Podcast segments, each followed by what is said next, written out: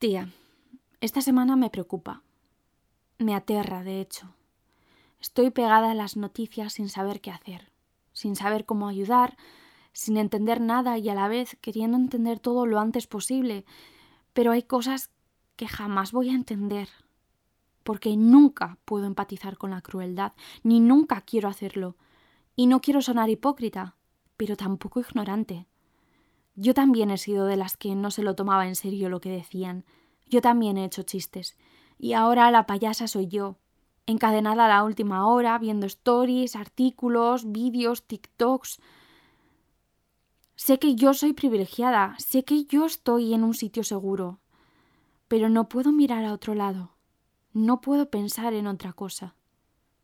Mi nombre es Yol, y esto es Te mando audio. Ahora mismo me gustaría tener una cabaña en el monte, un rincón donde refugiarse, un hogar escondido. El sol me despertaría cruzando mis ventanas y la noche sería tan cálida como el día. Ante miedos o tormentas, calmaría mis dudas con un té, y si el viento choca fuerte, pondría música de mi playlist indie favorita. Recogería flores, todas las semanas. Pasearía descalza cuando la tierra estuviese un poco templada y sé que acabaría con los pies llenos de barro, pero toda excusa es poca para darme un baño caliente al volver. Tendría una estantería llena de libros y me propondría, sin mucho éxito, leer uno cada semana. Pero me conozco y al final acabaría acumulando nuevas novelas que se quedarían amontonadas. Pero me da igual. Pintaría, con todo tipo de materiales. Césped, maquillaje, hojas, restos de comida. Me apañaría con todo lo que encontrase. Y tendría siempre velas encendidas, unas con olores y otras simplemente de colores. Crearía un huerto con ayuda de tutoriales en Internet.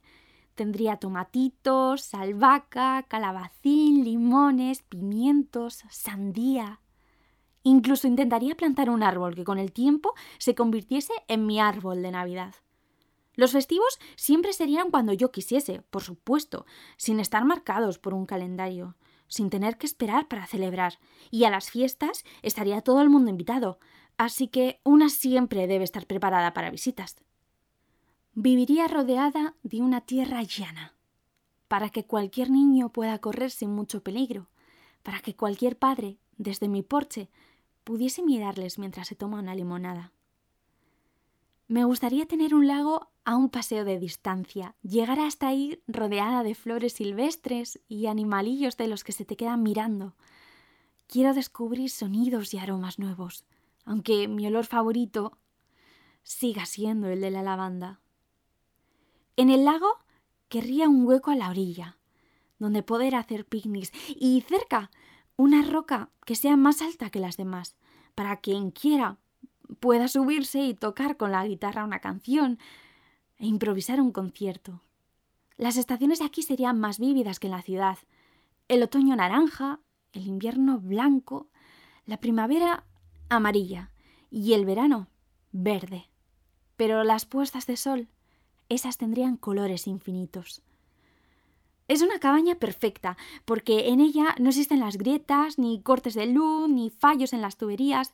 Todo funciona bien, porque así es como debe ser.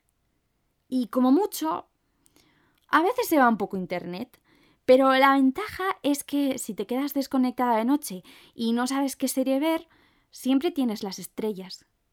Una pantalla enorme llena de destellos, un millón de luces que contar, y lo mejor es que ahí nunca se repite la película. Mi casita está preparada para las cosas un poco malas, como heridas, rasguños o simplemente malos días. Siempre hay un botequín preparado. Y yo me imagino mi casita y la veo amplia. Nada más entrar estaría el salón. Tendría un sofá muy grande, color verde oscuro, con cojines alegres y justo al lado, en la ventana, encontrarías un sofá más chiquitín, igual de acogedor, para esos días donde quieres estar tranquila, esos días donde quieres estar sola. Pondría una alfombra bien mollida y mantas como las que compré en aquel rastrillo. Tendría una cesta llena de calcetines gordos que conseguiría, pues, rebajados en el Primark. No quiero que nadie sienta frío. No si yo puedo evitarlo. El comedor tendría una mesa desplegable, para que todos los comensales que se acerquen puedan tener un hueco, siempre con un plato lleno. Y a la izquierda estaría la cocina. Toda mi vida he querido una cocina con grandes ventanales, aunque no sé muy bien para qué, porque tampoco preparo tantas comidas, pero ahí sí. Ahí incluso haría pasteles, que se comerían mis amigos mientras yo veo cómo caen las migas al suelo. pero no me preocuparía mucho, porque vivo en un monte, pero tengo aspirador. Pondría jarrones y espejos en cada rincón. Quiero que se reflejen los rayitos de luz. Quiero que haya brillo, risas y que solo lleguen buenas noticias.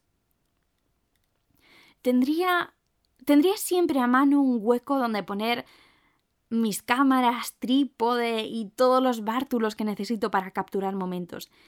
Y siempre habría una cámara disponible pequeña, libre de dueño, por si alguien quiere hacer fotos o grabar. Que no se quede en nuestra mente si no queremos que sea así. Respecto a los cuartos y el resto del diseño en general, todavía no lo tengo elegido. Solo sé que quiero tener los suficientes colchones para hacer una fiesta de pijamas y que me gustaría poder guardar las camas y así tener más espacio como pista de baile. No sé cuántas habitaciones necesito, pero sé que nunca habría hueco para el odio, ni para el terror, ni para el dolor. Me gustaría tener una cabaña en el monte, un rincón donde refugiarnos, un hogar escondido, un sitio de paz. Hasta aquí el audio de hoy. Goodbye!